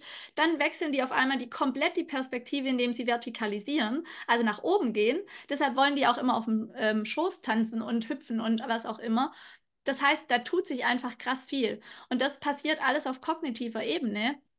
Und das Gehirn ist das teuerste Organ, was wir haben. Und dann zu sagen, einerseits habe ich Beikost, wie der Name schon sagt, ich gebe etwas dazu, von dem ich noch gar nicht erwarten kann, dass es den Bedarf deckt. Und ich habe aber gleichzeitig diese motorische Entwicklung im ersten Lebensjahr, dann kann es nicht die Erwartungshaltung sein, zu sagen, ein Kind darf quasi nachts keine Nährstoffe mehr zu sich führen, egal ob Flasche oder, oder Stillen. Das heißt, wichtig ist hier erstmal, grundsätzlich zu sagen, es ist völlig normal, dass Kinder nachts noch etwas trinken. Und von Durchschlafen sprechen wir jetzt ähm, tatsächlich, wenn man fünf bis sechs Stunden ohne eine externe Hilfe die Schlafphasen miteinander verbinden konnte. Dann hat ein Kind durchgeschlafen. Das heißt, den Anspruch runterschrauben. Und das kann ein Kind von Anfang an Das können aber auch Kinder erst vielleicht auch mit einem anderthalb Jahren und das ist auch völlig okay. Aber ich glaube, wichtig ist immer noch mal zu unterscheiden, zu sagen, wie geht es mir mit der Schlafsituation und dann gibt es kein richtig und kein falsch per se, sondern ist eine individuelle Entscheidung und eine individuelle ähm, Geschichte zu sagen, damit geht es mir nicht gut, wie können wir ein bisschen was optimieren oder damit geht es mir gut und dann muss ich mich auch abgrenzen zu sagen, dass die Freundin ähm, ein gleich altes Kind hat, das ja schon durchschläft und zwar von vielleicht sieben bis morgens um sieben. Und ich glaube, glaube, das ist nochmal eine wichtige Unterscheidung zu sagen, es ist völlig normal, wenn ein Kind noch aufwacht, beziehungsweise wir wachen ja immer alle auf nach einer Schlafphase, aber ähm, wirklich eine externe Unterstützung zu brauchen, ähm, würde ich immer unterscheiden, wie geht es mir denn damit? Und dann mal einen Coach anzufragen und ein Erstgespräch zu führen. Dann höre ich auch ganz schnell raus von einem kompetenten Schlafcoach, das ist völlig normal. Warte mal noch ab und der mir nicht irgendwie nach zwei Wochen, wo die Thematik ähm, besteht, irgendwie schon was verkaufen will, sondern ähm, ich würde immer vier bis sechs Wochen warten und dann ein Erstgespräch führen und dann kann ich auch sagen, was sind meine Wünsche, ist es realistisch und dann trifft man sich irgendwo in der Mitte. Aber immer das erste ähm, persönliche Empfinden ist immer das Wichtigste. Was würdest du dann sagen, was empfiehlst du als erstes? Also wenn man jetzt noch gar nicht so ein richtiges Problem vielleicht hat, sondern dass man einfach merkt, das Kind, irgendwie ist der Wurm drin. So, ähm, was ist denn sowas, was kann ich denn als erstes mal probieren? Ich würde da genau anknüpfen, was ähm, André auch vorher gesagt hat mit dem Schlafprotokoll, ähm, beziehungsweise er hat es ja Schlaftagebuch genannt, aber ähm, ich nenne es einfach Schlafprotokollphase. Das heißt, einfach auch mal zu notieren, ähm, wann habe ich denn zum Beispiel, also wann ist das Kind aufgewacht, wann habe ich dem Kind ein Schlafangebot gemacht und wann ist das Kind für wie lange eingeschlafen. Das sind mal so ganz basic ähm, Dinge. Wenn ich mag, kann ich auch meiner Nacht sagen, okay, ich mache mal einfach so ein bisschen Strichlistenmäßig. Das heißt, ich mache nachts einfach mal einen Screenshot äh, mit dem Handy. Ich muss jetzt gar nicht irgendwie mehr aufnotieren, ähm, aber dann sehe ich mal, ist es denn ein persönliches Empfinden? Also kommen mir viermal aufwachen vor, wie wenn es 20 Mal gewesen wäre. Das war ja auch bei uns ein Thema, ähm, dass du ja selber auch gemerkt hast, als du dann mal Protokoll geführt hast. Es war ein ganz anderes ähm, Empfinden da, weil natürlich objektiv und subjektiv was ganz anderes ist. Aber das muss ich jetzt kurz mal sagen, Screenshot, das ist mir ja noch gar nicht gekommen, weil ich immer dachte, äh, jetzt muss ich das aufschreiben und so, ne? Ist ja voll schlau. Ist ja voll genau. schlau, das Handy in die Hand zu nehmen, ne? Auch, äh, auch für andere Thema. Wenn du halt sagst, ich bin wieder so oft aufgewacht und wenn du halt dann aufstehst und dann noch auf die Uhr guckst und sagst, jetzt ist es vier und jetzt wie lang und dann, und dann, du kannst ja einfach das Handy nehmen und mal klicken. Genau. Und also dann vielleicht gar nicht auf die Uhr, also klar, jetzt ein Kind weiß ich nicht, aber weil wenn du dann wieder auf die Uhr guckst, jetzt auch als Erwachsener und denkst so, Gott, jetzt bin ich wieder wach und dann fängst du ja wieder das Nachdenken an und so. Wenn du aber protokollieren willst, einfach das Handy und diese ne, merken, wie es geht und dann einfach klicken und dann weiterschlafen. Genau, also Screenshotten ist halt einfach mal so, dass ich meine Tendenz kriege, weil ähm, ich habe zum Beispiel, als mein Sohn irgendwie so die Höchstphasen hatte, ist er 19 Mal die Nacht aufgewacht. Ich habe gedacht, ich falle vom Glauben ab. Also hätte ich nie im Leben gedacht. Das heißt, ich habe es total unterschätzt. Jemand anderes überschätzt es über. Also wenn ich halt viel Anspannung am Tag habe, viel ähm, Themen, die Oma ist krank, der Papa und was auch immer, dann kommt mir das vielleicht auch viel krasser vor. Das heißt, dann habe ich wieder genauso diesen, diesen Spielraum zu sagen, okay, es ist einfach mein Empfinden und dann setzt es wieder bei mir selber an mit den Themen, die, die Andrea auch schon gesagt hat. Und dann sehe ich aber auch im Umkehrschluss, okay, wenn mein Kind ein Jahr ist und 19 Mal aufwachen, ist jetzt nicht unbedingt altersentsprechend. Und dann mache ich das halt mal eine Woche, also fünf bis sieben Tage würde ich immer mindestens führen. Und dann sehe ich auch schon zum Beispiel einfach mal ganz easy, ohne dass ich jetzt eine mega Wissenschaft draus machen äh, muss, okay, ich habe morgens mein Angebot mal irgendwie nach zwei Stunden gemacht, am nächsten Tag nach vier Stunden, dann hat es vielleicht mal einen Tag eine halbe Stunde geschlafen, aber dann auch mal zwei, drei Viertel. Und dann sehe ich einfach schon sehr gut, ich habe so gar keinen Rhythmus. Ich habe gar keine Ahnung, wann mein Kind eigentlich wirklich einen Schlafbedarf hat wann es optimal müde ist. Das heißt, es fängt eigentlich tatsächlich mit dem Schlafrhythmus an, über ein Schlafprotokoll. Und das ist auch immer zum Beispiel dann die erste Stellschraube, an der ich drehe. Aber damit kann man mal sehr gut einfach eine erste Übersicht bekommen. Und dann würde ich immer, ganz wichtig, auch wirklich erst den Rhythmus einstellen und den optimieren, bevor ich irgendwie Interventionen an der Einschlafbegleitung mache. Weil man muss sich einfach vorstellen, wenn ich nicht den richtigen Zeitpunkt für ein Kind habe, dann ist Schlafen entweder totlangweilig, weil es einfach zu früh ist. So geht es uns ja auch, wenn wir nicht müde sind, können wir nicht schlafen oder wenn ich schon drüber bin und ich soll dann noch auf eine andere Art und Weise in den Schlaf finden, die ich so gar nicht kenne. Ja, das äh, lässt die Kinder sehr schnell in Panikmodus verfallen. Und deshalb erste, ähm, war, äh, erste Handlungsmöglichkeit immer Schlafprotokoll führen, mal so eine Übersicht bekommen. Und wenn man dann denkt, keine Ahnung, was ich jetzt damit mache, dann ist auch wirklich einfach zum Beispiel mein Schlafcoach die erste Adresse. Aber ich sehe es schon sehr, sehr gut, Ey, unser Rhythmus ist Kraut und Rüben. Toll. Vielleicht noch abschließend eine Frage auch noch an euch beide, was mich auch interessieren würde, aber vielleicht gibt es da auch gar keine äh, Zusammenhänge, sondern das ist egal. Es gibt ja so Menschen, die schlafen super schlecht ein. Die brauchen da ewig lang. Es gibt so Menschen, die wachen total oft auf. Und dann gibt es ja Menschen, die sind ganz früh wach. Und jeder hat da so ein bisschen so ein anderes Problem. Also kann ich denn für diese verschiedenen äh, Schlafprobleme verschiedene Lösungen anbieten oder hat das dann alles was mit dem, ähm, ja, mit, mit, mit was wir besprochen haben, mit diesen Störfaktoren zu tun? Weil ich finde das auch spannend, weil das auch so von Mensch zu Mensch so ein bisschen verschieden ist. Ne? Zum Beispiel ich, mein Sohn und meine Tochter schlafen so schnell ein. Wir legen uns so in die Horizontale, also mein Sohn und ich, ich bin so schnell weg meistens. Mein Mann sagt immer, wie machst du das? Ich habe echt irgend so ein Gen, wenn ich mich hinlege, schlafe. Aber schon immer. Und meine Problematik sogar während meinem Burnout. Ja, ich bin trotzdem, mir ging es total beschissen, ich, aber ich bin immer eingeschlafen, aber ich war ständig dann wach. Und dann gibt es ja auch so die Klassiker, ist ja, glaube ich, auch oft bei Senioren so, die sind halt, mein, mein Stiefvater ist ab vier wach. So. Der schläft super ein, der schläft auch durch, ne? aber er ist um vier wach. Kann man da sagen, oder Kinder ja auch, ne? Hängt da irgendwas mit irgendwas zusammen oder ist es einfach Typsache und es liegt dann an einer schlechten Routine oder so. Vielleicht willst du zuerst, André? Okay. Also, ich glaube, es gibt natürlich schon gesamtgesellschaftlich Menschen, die einfach nicht so gut schlafen. Ja, und ähm, die, die, die haben das oftmals auch von Kindesbeinen an. Da sagt dann auch mal die Mama, ähm, du warst schon immer ein schlechter Schläfer, so als, als äh, Drohung. Ja, ich habe schon immer mit dir gekämpft. Und es zieht sich auch ins hohe Alter durch. Ja, ob das jetzt ein bisschen Einschlaf-Herausforderungen sind, ich nenne es mal Herausforderungen, weil Störungen klingt schon so ein bisschen pathologisch, ne? Ähm, oder die werden vielleicht auch leichter wach, die sind hellhöriger nachts, ja, die hören jeden, äh, äh, jedes Geräusch und sind sofort wach. Auch mal mit dem Partner dann das Problem, wenn der vielleicht auch mal zum Schnarchen oder so äh, tendiert, dass man sagt, Gottes Willen, das funktioniert gar nicht.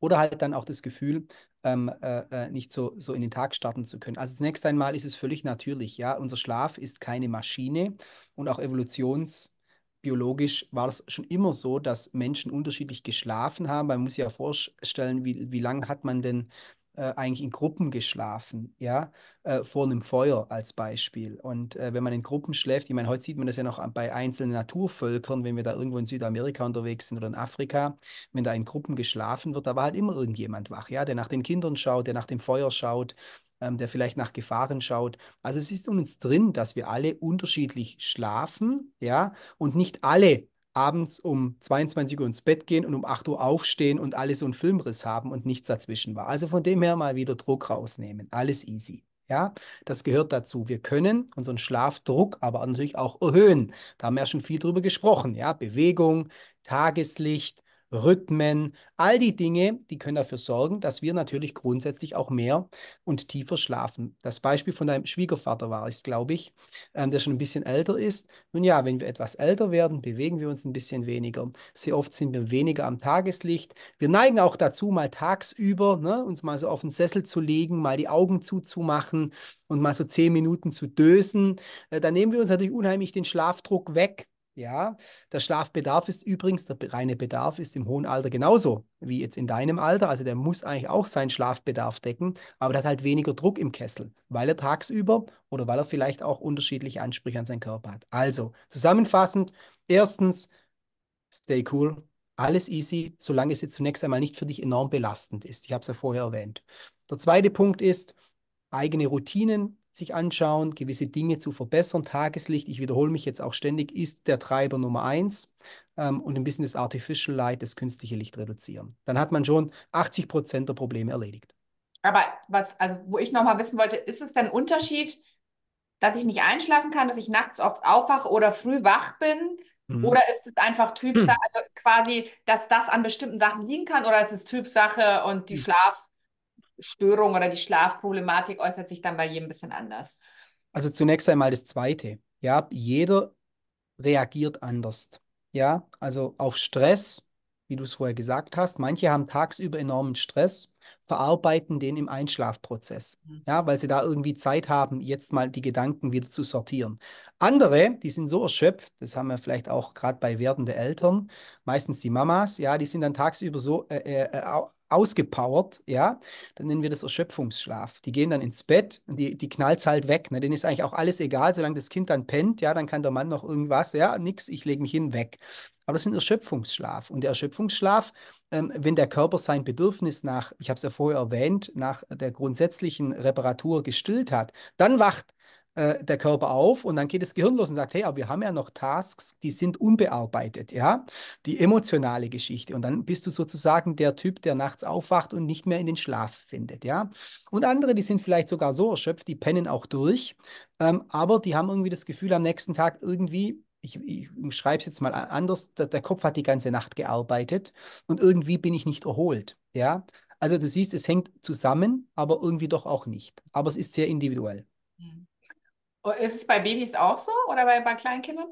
Also die Erfahrung mache ich genauso, weil tatsächlich auch dieser klassische Übermüdungsfaktor hat tatsächlich eigentlich sich auf drei oder wirkt sich häufig auf drei Bereiche aus, eben, dass man schlechter einschläft, also das Einschlafen sehr lange dauert, häufiges Aufwachen oder nächtliche Wachphasen dazukommen und oder sehr frühes Aufwachen, aber halt müde und sie kommen nicht mehr in den Schlaf. Und das ist tatsächlich auch so ein bisschen, also es kann mehrere Bereiche betreffen. Also ich schlafe lange nicht ein und wach häufig auf, aber es ist so ganz typisch, dass das die Auswirkungen ist und das ist tatsächlich so ein bisschen typabhängig. Natürlich auch, wie viel kommt in Summe zusammen. Das ähm, ist schon ähm, tatsächlich so ein bisschen Typsache, aber die, die Art zu reagieren ist dann schon ein Stück weit typisch für diese Art von Überbelastung oder ähm, zu viel Stress und so weiter. Ähm, ja, das kann ich sehr bestätigen.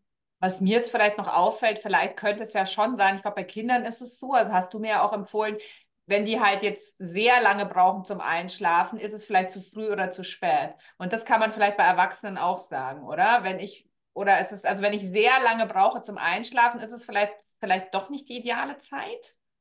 Also zumindest vielleicht noch ergänzen, wenn ich Erfahrungswerte habe, dass ich ein schneller Einschläfer ja. sein kann. Also wenn ich andere Referenzwerte habe, also per se glaube ich, ist es nicht ähm, so, dass man sagt, jeder muss schnell einschlafen und wenn er halt länger braucht, dann ist irgendwie was falsch, sondern ähm, ich finde immer wichtig, auch sich auf Referenzwerte beziehen zu können. Wenn ich halt sehe, ein Kind kann entspannt in 10, 15 Minuten einschlafen, dann weiß ich, das hat die Fähigkeit zum richtigen Zeitpunkt, wenn die Gegebenheiten stimmen, das auch abrufen zu können. Und dann muss ich, wenn das regelmäßig stattfindet, natürlich auch ein Stück weit Ursachenforschung betreiben, zu sagen, okay, ich komme gerade von einer Hochzeit mit 150 Leuten, dann ist es normal ja. oder es hat Schmerzen oder es ist krank oder es ist halt nichts Auffälliges und dann muss ich nach den Zeiten möglicherweise gucken.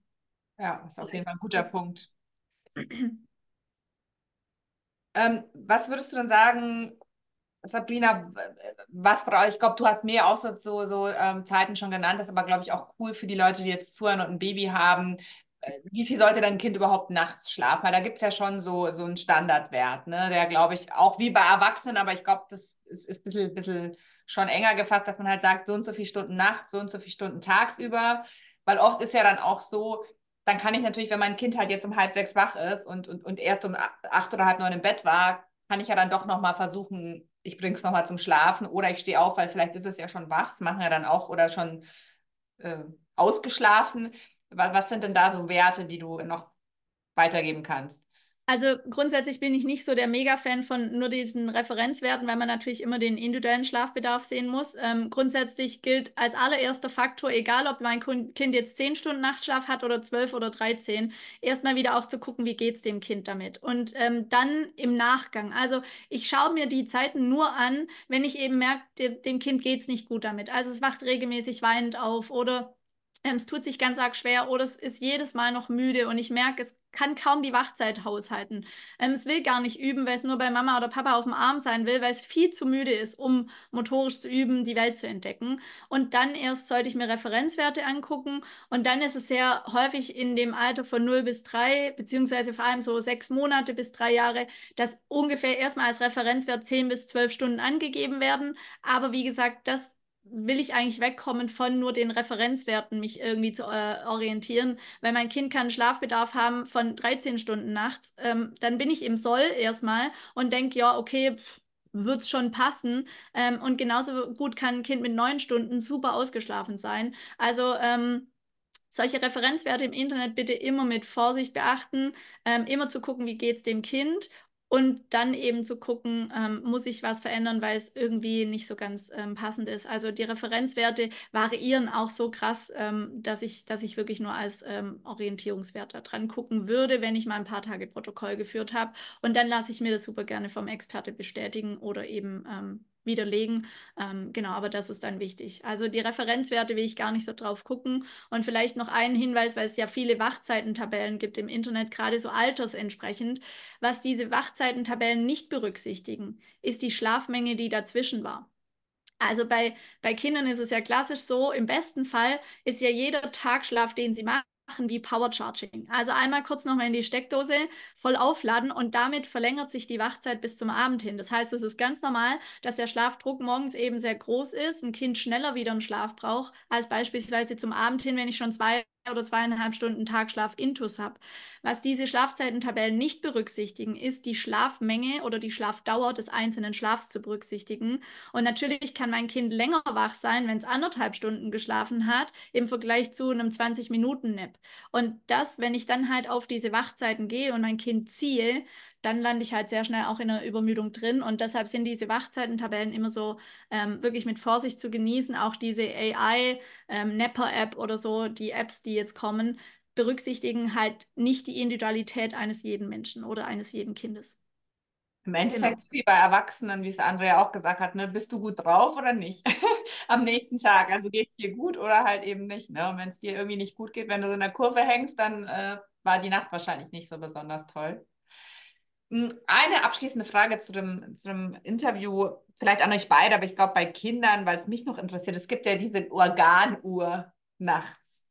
Was André davon hält, also ich glaube, Sabrina, bei Kindern kannst du nicht, ne? Also ich glaube, das wäre wär ein bisschen zu krass oder machst du sowas tatsächlich auch? Also, dass man so ein bisschen guckt, ist mein Kind, also vielleicht ab drei oder so oder mit zwei, dass man sagt, mein Kind wacht immer um zwei auf und da, ich, ich kenne die Organuhr gar nicht genau, aber also ich kenne die Organuhr auch nur vom Grundsätzlichen, ist ja vor allem auch in der TCM ähm, viel ähm, Thema. Was ich jetzt tatsächlich als Hauptthema da rausnehme, ist einfach die Darmaktivität, die so mit drei, äh, um drei, vier Uhr, fünf Uhr morgens einfach ähm, anspringt. Das heißt, natürlich Darmaktivität, der Schlafdruck lässt ja im Verlauf der Nacht einfach nach. Deshalb wird der Schlaf ja eh von den einzelnen Phasen, ähm, das hat Andrea vorher schon ge gesagt, auch wird natürlich anders zusammengesetzt. Ähm, das heißt, dass dann auch natürlich der, der Schlaf unruhiger wird zum Morgen hin, weil wir müssen ja aufstehen können. Also ist ja auch physiologisch gut und wichtig. Ähm, und natürlich Darmaktivität ist häufig, dass natürlich Kinder aufwachen, weil sie halt klassisch was in die Windel machen und dann sich schwer tun, wieder in den Schlaf zu finden. Also darauf beziehe ich mich schon oft, dass natürlich Darmaktivität da mit reinspielen kann mit dem anderen muss ich sagen, bin ich nicht irgendwie so drin, dass ich dazu viel sagen kann. Ich beziehe mich da nicht ähm, wirklich im, im äh, Speziellen drauf. Ich weiß, dass es diese TCM-Uhr ähm, gibt quasi, aber mehr, vielleicht kann André dazu was sagen, aber ähm, ich habe das sonst nicht in meinen Beratungen irgendwie spezifisch mit drin oder dass ich darüber versuche, einzelnes Aufwachen zu erklären. Ähm, genau, habe ich einfach keinen Schwerpunkt drin. Ähm. Ja, also TCM, ähm, klassisch. Äh chinesische Medizin und äh, wir bezeichnen es in der Wissenschaft hauptsächlich als zirkadiane Rhythmik. Und ähm, was ist denn zirkadiane Rhythmik? Ich glaube, wir brauchen ein Verständnis dafür, dass unser Körper rhythmisch organisiert ist. Und ich habe es ja am Eingang schon gesagt und einer der Hauptrhythmen ist diese zirkadiane Rhythmik. Circa bedeutet ja in etwa dia Tag, also in etwa 24 Stunden. Und ähm, ähm, die hat jeder Mensch in uns und die wird im Wesentlichen durch unser Gehirn über, also wir bekommen Lichtsignale über die Augen, das wird umgewandelt über Rezeptoren und geht an unser Gehirn. Und dadurch weiß praktisch jede Zelle, und das wissen wir heute, jede Zelle in unserem Körper, also ein paar Billionen, hat diese zirkadiane Rhythmik. Bedeutet, wir sind tagsüber aktiv, in der Nacht ruhen wir. So, und jedes Organ hat auch diese zirkadiane Rhythmik in sich. Ganz einfaches Beispiel. Du trinkst mal morgens, ich meine, jetzt bin ich kein Alkohol. Äh, ich möchte jetzt hier den Alkoholkonsum nicht antreiben, aber trinkst du mal morgens um 10 Uhr eine Maß Bier, ja, oder trinkst die abends um 18 Uhr. Und ihr werdet feststellen, dass die wahrscheinlich um 10 Uhr oder die Damen vielleicht ein Gläschen Sekt, ja, äh, morgens um 10 Uhr, dass das natürlich anders wirkt, ne, als wenn ich es abends um 18 Uhr trinke. Das bedeutet, die Leber verstoffwechselt um 10 Uhr morgens anders wie um 18 Uhr abends. Das kannst du auf jedes Organ umsetzen und äh, logischerweise auch auf die Verdauung und auf viele andere Themen. Die laufen also in so einem 24-Stunden-Rhythmus automatisch ab. Deshalb ist es ja so wichtig, dass wir dem Körper auch klare Signale geben, wann ist morgens, wann ist nachts. Deswegen habe ich ja vor das Tageslicht immer wieder in den Fokus gespielt will sagen, die äh, äh, traditionelle chinesische Medizin hat es natürlich schon von vielen Jahrtausenden entdeckt, dass es da so einen zeitlichen Bezug gibt, ne? dass irgendwelche Organe ähm, oder auch unser Verhalten im Übrigen, fast alles, was uns als Mensch ausmacht, unterliegt einer gewissen Zeiteinordnung. Und ähm, das haben die natürlich damals mit den bestehenden Mitteln, die sie halt so gehabt haben, versucht in so eine Art Uhr reinzubekommen und auch gesagt, zu diesen und diesen Uhrzeiten können Zeichen das und das deuten. Das wissen wir heute, dass es natürlich nicht ganz so zu vereinfachen ist, wie das heute kolportiert wird. Also nach dem Motto, um 4 Uhr ist es bei jedem der Darm, ja. Denn ich hatte ja vorher erwähnt, es gibt auch unterschiedliche sogenannte Chronotypen. Also der eine ist vielleicht ein bisschen früher dran, der andere ein bisschen später. Ich will sagen, also mit den heutigen Instrumenten und mit den heutigen Möglichkeiten wissen wir, dass es schon so einen individuellen Touch auch gibt und diese Verallgemeinerung ein bisschen zu einfach gegriffen ist.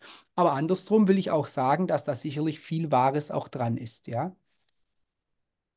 Ja, ihr Lieben, Vielen, vielen Dank. Es war diesmal etwas länger, sonst sind meine Podcasts immer nur so eine knappe Stunde, aber ich hatte ja auch zwei Gäste, deswegen heute darf es ein bisschen länger sein. Ähm, ich verlinke auf jeden Fall eure, eure Internetseiten unter, äh, unter der Podcast-Folge, also in den Show Notes, wie man so schön sagt. Ähm, Ihr könnt ihr mir auch noch äh, schicken, was ihr da noch alles unten drunter auf jeden Fall haben wollt. Dann findet man euch, wenn man da noch Fragen hat. Und dann ähm, bedanke ich mich auf jeden Fall äh, für das Interview. Vielen Dank für die Einladung. Schön war's. Jawohl, vielen Dank. Ciao, ciao.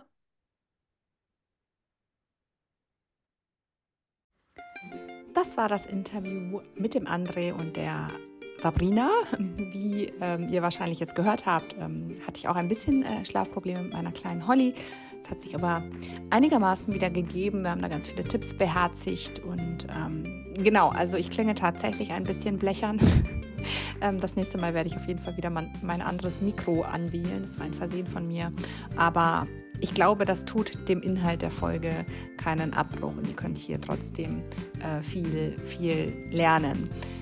Was mir noch wichtig ist, wir haben es auch am Ende angesprochen, wenn du wirklich unter massiven Schlafstörungen leidest und vielleicht schon sogar über Monate oder Jahre, bitte, bitte einmal zum Arzt gehen, das abklären lassen. Ich habe es ja auch schon das öfteren Mal erwähnt. Ich habe selbst äh, Medikamente bekommen eine Zeit lang, weil es bei mir wirklich massiv war. Und ich konnte mit diesen Tipps, das hat mir nicht mehr geholfen, weil es einfach schon zu lange zu schlecht war. Und selbst da gibt es Hilfe. Es muss niemand verzweifeln. Man kann einfach so viel tun, um es besser zu machen. Und wenn man das wirklich in Absprache mit Arzt, mit Therapeuten macht, kann man diese Tabletten auch wieder absetzen. Ähm, lass dich da auf jeden Fall mal beraten. Vielleicht muss es ja auch noch gar nicht sein, aber selbst wenn es sein muss, in Anführungsstrichen, gibt es eine Lösung und es ist alles machbar. Heute schlafe ich auch wieder gut ohne Tabletten und ähm, ja, das wirst du auf jeden Fall auch schaffen. Ich freue mich auf die nächste Podcast-Folge, wünsche dir eine wundervolle Zeit. Bis bald, deine Christina.